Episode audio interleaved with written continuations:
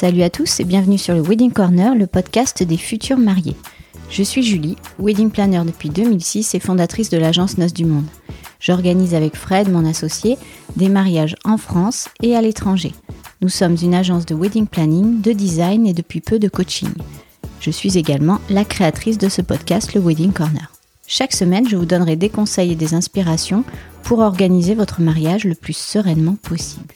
Mon but, c'est de vous aider et de vous orienter en toute transparence. Je tenterai de répondre à des questions variées telles que comment gérer un budget mariage, qu'est-ce qu'un planning, comment choisir sa robe, qu'est-ce qu'un mood board et tout un tas de petites astuces qu'en tant que wedding planner je connais par cœur. Une fois par mois, j'irai également à la rencontre d'un prestataire du mariage ou de toute autre personne susceptible de vous être utile pour votre organisation. Ce podcast se veut surtout pratique, joyeux, bienveillant, ludique et professionnel quand même un petit peu. La notion de plaisir est ici essentielle et je souhaite vraiment vous aider au mieux sans pour autant me prendre au sérieux. Alors pour ne manquer aucun épisode, pensez bien à vous abonner sur votre appli de podcast préféré et ainsi faire de votre mariage un jour inoubliable. Hello, nous voici dans l'épisode 7. Euh, déjà, l'épisode 7. Euh, je souhaite aborder euh, avec vous le lieu. C'est donc le premier prestataire, ou la première prestation en tout cas que l'on recherche pour son mariage. Donc il y a pas mal de questions à se poser. J'en ai sélectionné 12. Pourquoi pas 10 C'est bien parce que j'ai 12 choses à vous dire. Voilà tout. Euh, pourquoi faire simple quand on peut faire compliqué? Alors c'est un épisode euh, ultra pratique où vous pourrez prendre des notes si vous voulez, euh, ou alors l'écouter plusieurs fois, mais en tout cas c'est vraiment sous forme de liste. Je vais essayer d'être la plus succincte et la plus rapide possible pour ne pas trop vous embrouiller. Mais en tout cas, c'est des questions vraiment à poser au lieu et à se poser. donc les lieux, il peut y avoir les châteaux, les domaines, les villas, les hôtels, les restos, les granges, euh, ça peut être un mas provençal, ça peut être un champ où il n'y a rien du tout dessus, donc là il y a encore plus de questions à se poser. Mais en tout cas, ces questions regroupent un peu toutes ces formes de lieux, on va dire, avec plus ou moins euh, d'avantages et d'inconvénients selon les lieux. Donc là, je ne vais pas euh, vous décrire pour chaque lieu. Je vous ai fait 12, 12 questions, on va dire, globales. On y va, c'est parti. Première question, c'est évidemment la date. On est entre deux ans et un an à l'avance pour les réservations.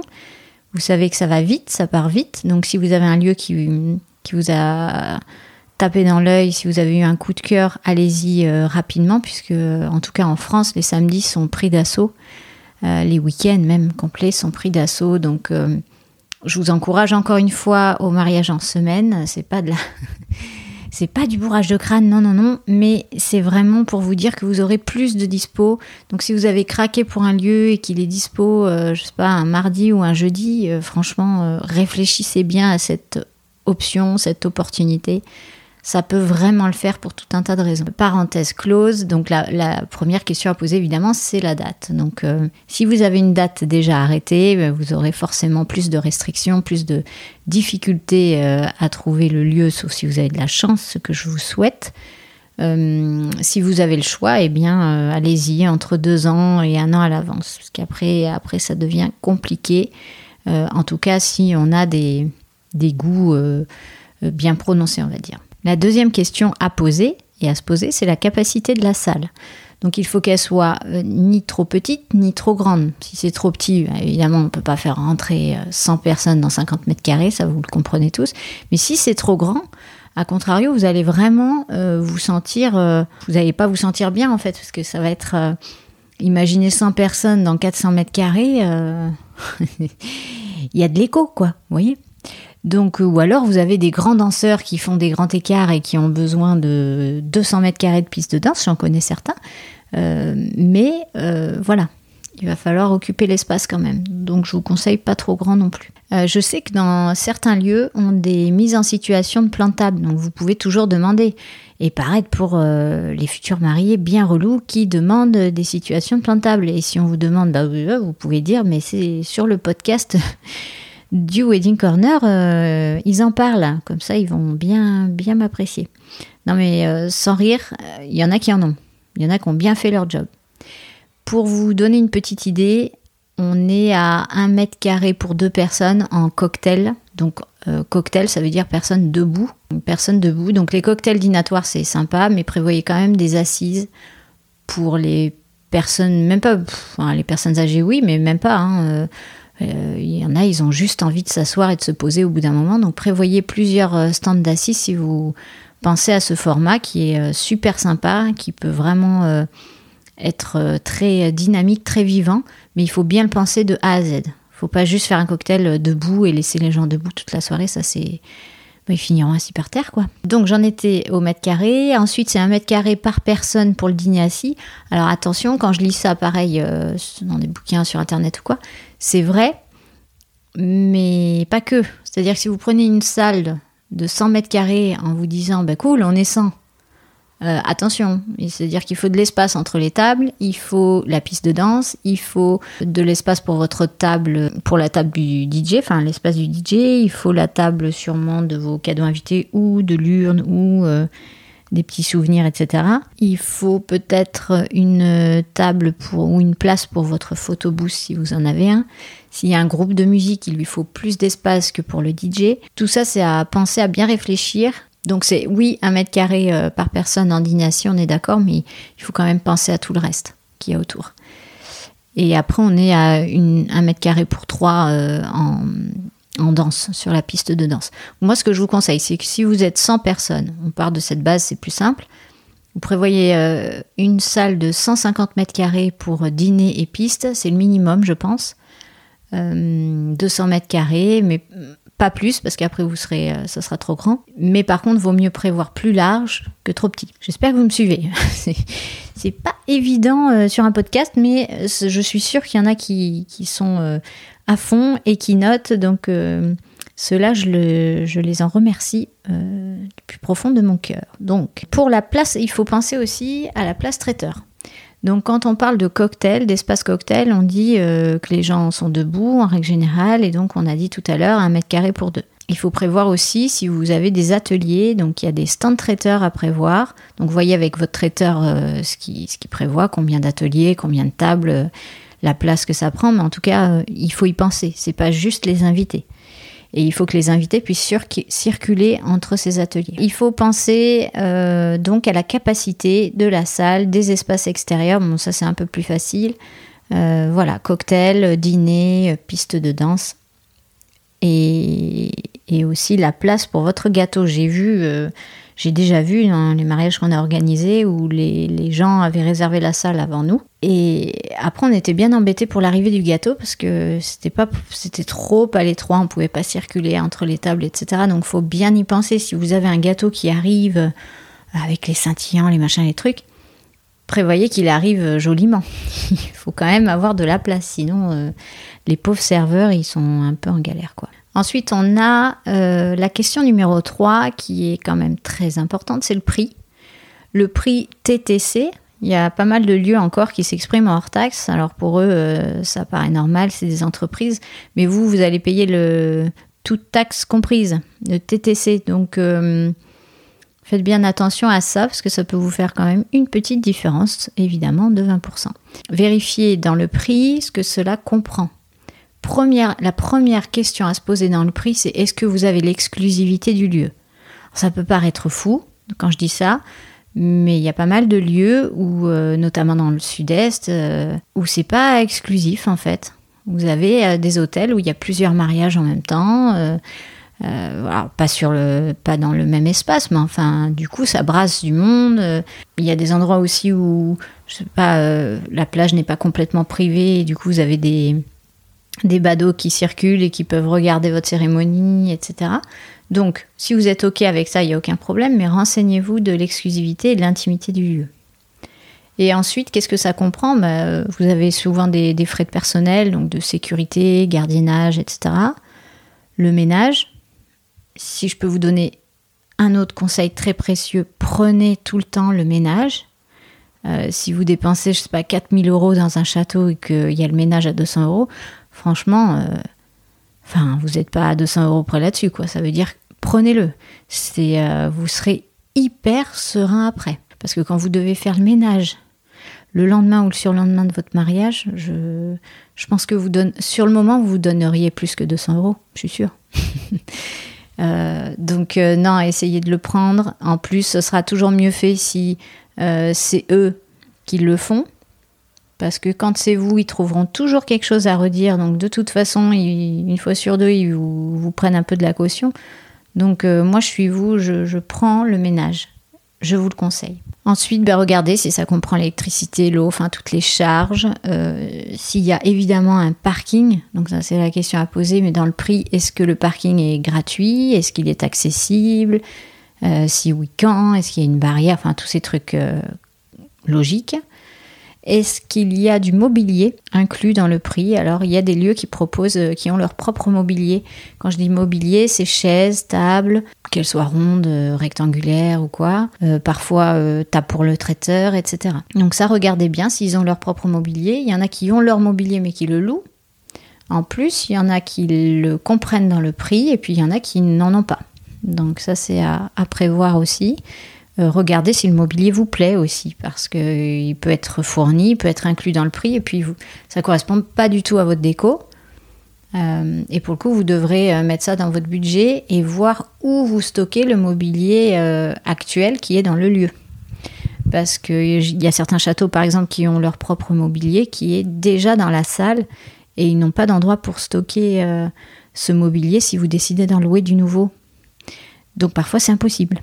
Donc ça, regardez bien. Est-ce qu'il y a un vestiaire ou voilà un endroit pour euh, mettre euh, les vestes, les sacs, etc. Euh, où est-ce qu'il est? Est-ce qu'il est sécurisé la nuit? Enfin bref. Question importante aussi, toujours dans, dans le, la 3, dans ce que comprend le prix, c'est la cuisine du traiteur ou le local du traiteur.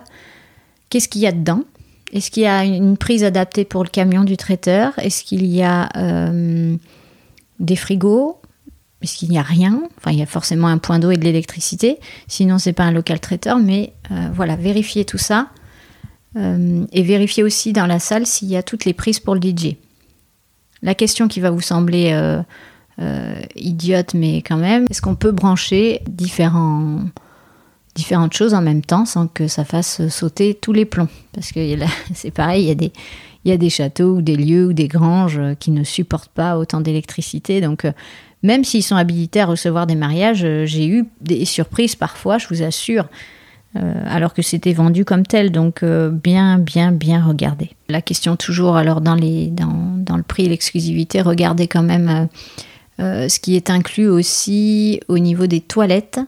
j'ai eu des surprises parfois aussi. Est-ce que le papier, le savon, tout ça c'est inclus ou non? Ça peut vous paraître idiot comme question, mais alors on a tendance à croire parfois qu'on loue un gîte de luxe ou quoi et que le papier toilette est inclus et le savon, et en fait on se retrouve avec rien dedans.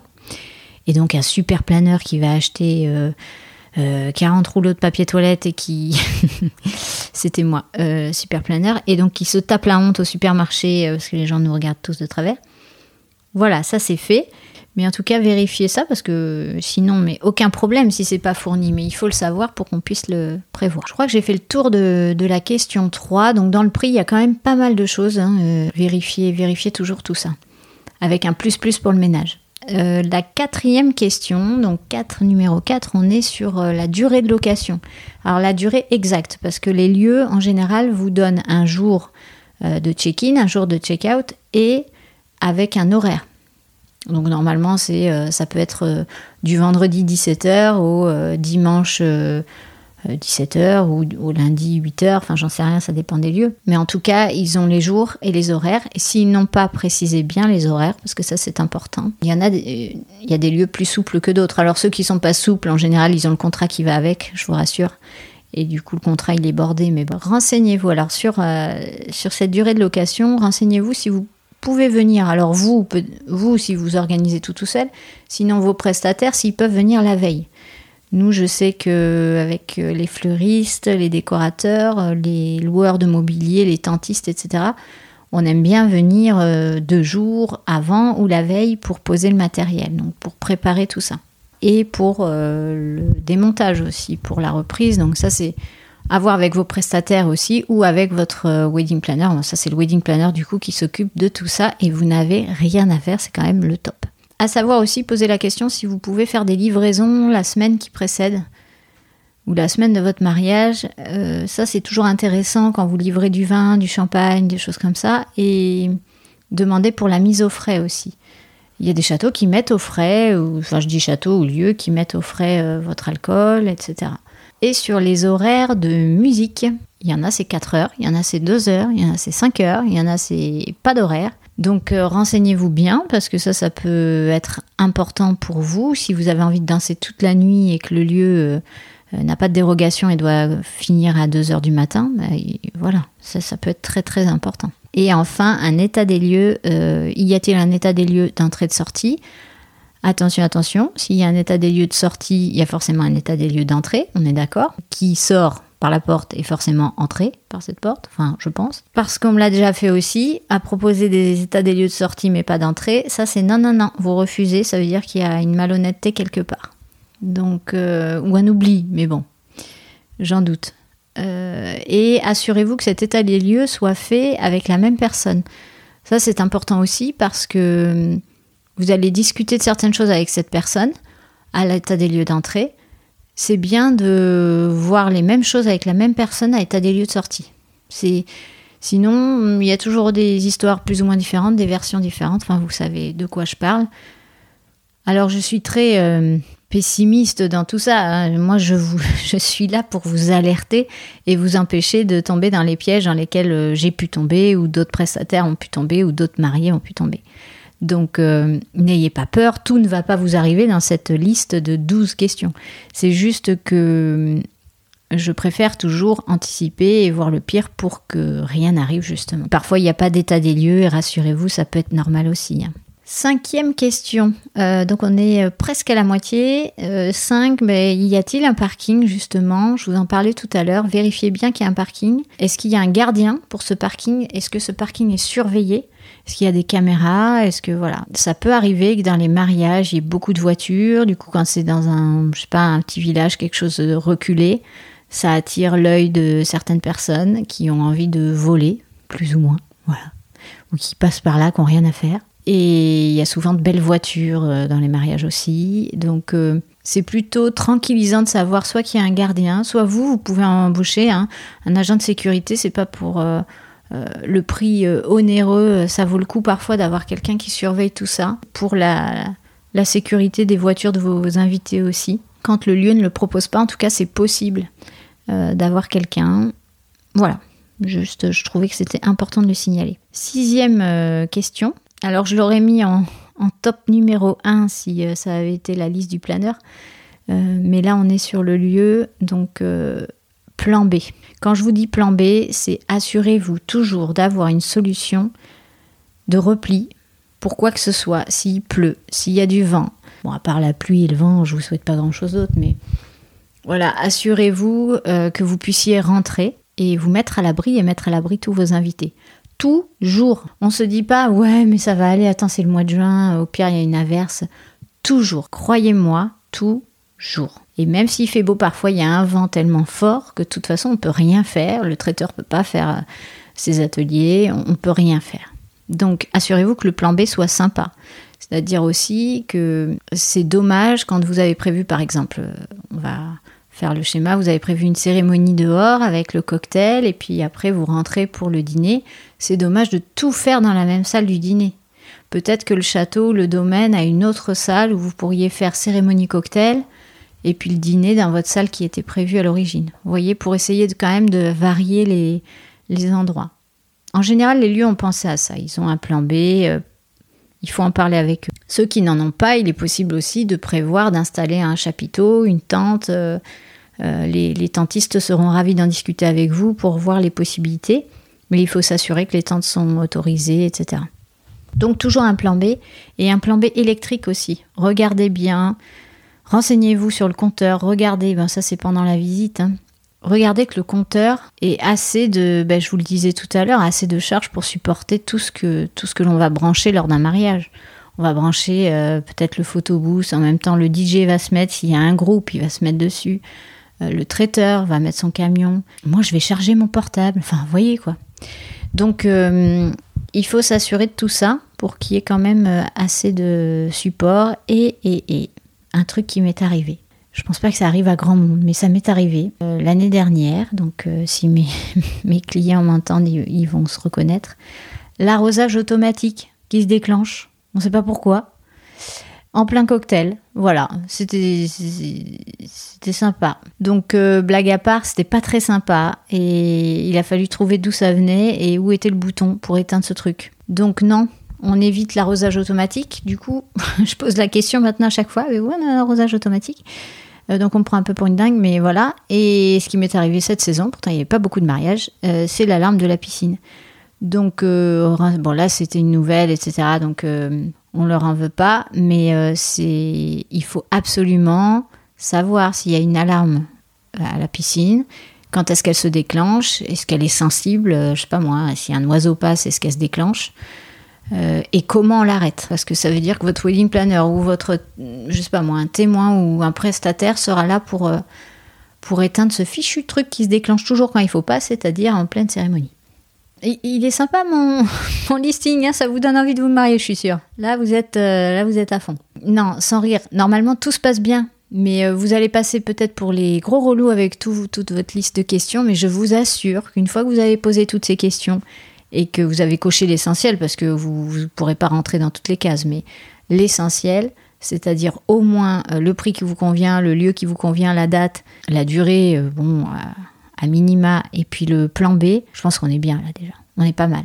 Bien sûr, tout ça, vous avez une première visite pour, euh, pour euh, ben, connaître le lieu, etc.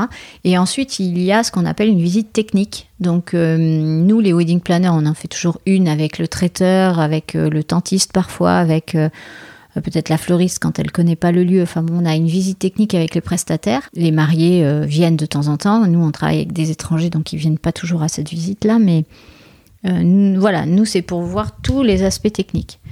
Après, vous, vous pouvez, si vous organisez vous-même votre mariage, vous pouvez très bien prévoir une visite technique avec les principaux prestataires. Le traiteur ne peut pas vous la refuser parce qu'il en aura besoin aussi et vous devez tout caler. Donc, euh. La question 7, c'est sur les restrictions et les interdictions. Demandez bien. Alors, ça doit être écrit dans le contrat normalement. Donc, euh, demandez le contrat et vous allez lire. Si vous voyez que c'est pas écrit, demandez. Je ne sais pas si les animaux sont autorisés. Bon, c'est assez rare qu'il y ait des animaux dans les mariages, mais bon, petit chien de la grande-tante, j'en sais rien. Les feux d'artifice, il faut une autorisation maintenant euh, vraiment euh, spécifique, mais il y a des lieux où c'est complètement interdit. Euh, c'est entouré de vignobles, ou c'est en Provence, où c'est très inflammable, etc. Donc, renseignez-vous. Euh, certaines tentes aussi, euh, on ne peut pas planter comme ça dans n'importe quel euh, jardin. Le fait de rouler avec sa voiture sur l'herbe aussi, sur le parc du château, ça peut vraiment être embêtant. attention au mobilier qui est à l'intérieur des châteaux. En général, vous ne pouvez pas le mettre à l'extérieur.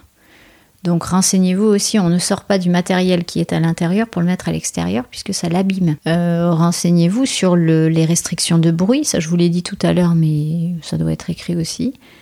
Euh, à cet endroit-là, renseignez-vous sur les endroits fumeurs parce que maintenant de plus en plus il y a des endroits qui sont vraiment euh, pour ça, pour les fumeurs. Même si en soirée on peut pas tout contrôler, etc. Voilà, c'est bien de le savoir et de le dire aux personnes et de mettre des cendriers pour, euh, qu'il n'y en ait pas partout. Enfin, voilà. Encore une fois pour respecter les autres qui ne fument pas et puis pour respecter la nature qui y a autour. Aussi pour éviter de déclencher un feu, ça peut être sympa. Renseignez-vous sur les scintillants, sur les pétales, les confettis, les bougies, toutes ces petites choses qui sont sympas, mais malheureusement, c'est c'est horrible pour les propriétaires. Les confettis, je pense que vous pouvez oublier. C'est joli sur les photos, mais, franchement, qui ramasse des confettis à l'heure actuelle, à part le vent? Les scintillants, ça peut être interdit parce que c'est dangereux. Les bougies, il faut les mettre dans des photos forts, hein, dans des voilà, parce que sur les tables, sinon ça tâche euh, évidemment, et sur les nappes. Les nappes qui ne sont en général pas à vous, que vous avez louées, donc si euh, vous les rendez tachées ou avec de la cire dessus, vous serez facturé. Ah ouais, c'est pénible. Hein je vous vends du rêve. Hein non, mais je vous assure que hum, je vais vous vendre du rêve. Mais là, tout de suite, maintenant, non. Renseignez-vous sur les clous aussi. On ne met pas de clous dans les murs. On n'est pas chez nous, en fait. Donc, on met d'autres choses. Donc, demandez à votre fleuriste, votre décorateur, il sait exactement quoi mettre. Et demandez ce qu'il y a comme restriction pour le décor, quand on peut pas mettre peut-être des petites lampes alors qu'on en aurait voulu, etc.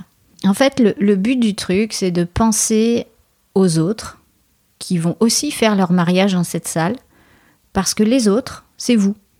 Si tout le monde pense aux autres, ça veut dire qu'on aura pensé à vous Vous me suivez? C'est un peu philosophique le truc, mais, euh, mais vraiment, si le lieu euh, fait 100 mariages dans la saison et que tout le monde pense qu'à soi-même, la salle, elle ressemblera plus à rien à la fin de la saison en fait. Donc le but, c'est de, de faire ce qui est autorisé, de le faire joliment et de se dire que avant vous et après vous, il y aura, il y a eu et il y aura un autre mariage. Donc il faut que les autres aient autant de chances que vous, vous avez eu, en fait. Euh, la question 8. Le lieu impose-t-il des prestataires? Alors, grand débat, grande question. Il y a des lieux qui imposent des prestataires, il y a des lieux qui conseillent des prestataires sans les imposer, et il y a des lieux qui laissent entièrement libre. Je ne vous donnerai pas mon avis là-dessus euh, pour le moment parce que je suis sage. Il y a souvent deux raisons quand on impose des prestataires. La première raison, il ne faut pas se leurrer, elle est budgétaire. Il y a des commissions et des accords euh, monétaires qui sont faits entre les lieux et les prestataires. C'est un secret de polichinelle, tout le monde le sait, quand il y a des traiteurs imposés, ils reversent une commission au lieu. Bon, ceci étant, chacun gagne sa vie comme il l'entend. La deuxième raison, qui peut ne pas être monétaire. C'est pour ça qu'on ne peut pas juger sans savoir. Donc euh, ne pensez pas à chaque fois que c'est pour l'argent. Il y a certains lieux qui imposent des prestataires pour une question de standing. Ces lieux souhaitent garantir des mariages de qualité et, connaissent bien les prestataires qui sont des prestataires de confiance avec qui ils travaillent tout le temps, toute l'année. Et c'est vrai que c'est plus facile de travailler avec les, mêmes prestataires qui sont de confiance parce qu'on sait que le mariage va être d'un standing euh, du standing souhaité en tout cas, on sait que le prestataire connaît exactement, euh, je sais pas moi, il y a une panne de courant, mais le DJ qui est habitué, il sait où aller. Euh, le traiteur, il sait exactement où se brancher, il sait s'installer, il a ses repères, il a fait ses visites techniques, etc. etc. Donc tout ça, c'est un gage de, qualité et de sûreté pour le propriétaire qui n'est pas tout le temps là aussi, qui laisse les clés, qui privatise et qui s'en va. Donc ça, je le comprends complètement. Il y a des, des lieux aussi qui ne conseillent que certains wedding planners. Euh, je le comprends aussi puisqu'ils sont, ils sont habitués, voilà, ils font confiance à une, deux ou trois personnes et puis, euh, et puis après ils savent que ça va rouler. Et si ça roule pas, ils savent à qui euh, ils auront affaire derrière aussi. Donc c'est plus facile. Voilà, donc c'est aussi pour vous, il y a des lieux voilà, qui garantissent ça. Et puis il y en a d'autres qui disent, bon mais on va pas imposer, on trouve ça un peu dur d'imposer une liste de prestataires euh, ou à minimal traiteur ou à minimal traiteur DJ à des clients. C'est quand même leur mariage, ils doivent choisir aussi. Et donc, ils en conseillent. Donc, en général, quand c'est conseillé, il n'y a pas vraiment de commission ou alors c'est une entente entre eux qui est ultra secrète et tout ça. Mais non, c'est plus de la reco. Voilà, c'est on vous recommande un tel parce qu'on sait qu'il travaille bien et c'est sympa. Et après, il y a des lieux qui, qui ne recommandent pas, ou alors quand on leur demande vraiment, vous avez un petit plan pour ça, ok, mais ils imposent absolument rien et ils vous laissent tout choisir. Ça, c'est sympa aussi. Est-ce qu'ils prennent des droits de bouchon ou pas? Ça.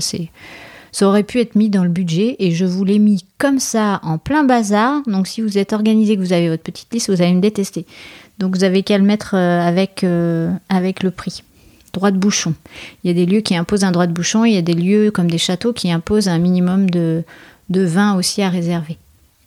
On est déjà rendu à la neuvième question à poser. Donc, euh, bien comme dans tous les contrats, il y a des conditions de réservation et des conditions d'annulation. Donc, regardez-les bien. Évidemment, vous demandez le contrat euh, qui doit être accompagné du devis, etc. Et vous regardez euh, la compte, la caution, Regardez si la caution elle est encaissée ou non, parce que ça, ça dépend. Il y en a qui encaissent la caution et quand elle est de plusieurs milliers d'euros, il faut pouvoir le faire quoi. L'assurance aussi. Alors, petit, euh, petit aparté sur l'assurance. Il faut que vous preniez, euh, quand vous vous mariez, il faut que vous preniez une extension de garantie de responsabilité civile.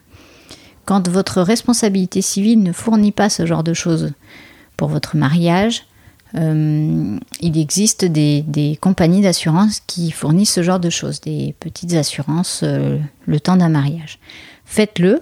Alors il y a des lieux qui l'imposent, mais il y en a qui ne vous en parlent même pas. Je vous conseille de le faire parce que vous êtes responsable de l'événement que vous organisez et donc vous êtes responsable s'il se passe quoi que ce soit sur le lieu pendant cet événement. Et vérifiez aussi que le lieu a sa propre assurance, donc il doit la mentionner dans son contrat, c'est obligatoire. Ça, c'était un tout petit point. Et le, la dixième question, c'est sur l'accessibilité. Ce n'est pas facile à dire. Alors, pensez aux personnes âgées, mais pas que. Pensez aux personnes à mobilité réduite, si vous en avez dans votre entourage euh, ou dans vos invités. Si, pensez aux enfants aussi. S'il y a une mare euh, euh, qui n'est pas sécurisée, s'il y a un, enfin, un plan d'eau quelconque, même au loin. Un enfant, ça court vite. Je vous assure par expérience que ça court très vite. et ça se cache vite aussi. Le bougre, les bougres. S'il y a une forêt à proximité, parfois il y a des trous euh, il y a des, pièges, euh, des pièges pour les enfants. Non, vérifiez tout ça. Franchement, il faut que ce soit un minimum sécurisé.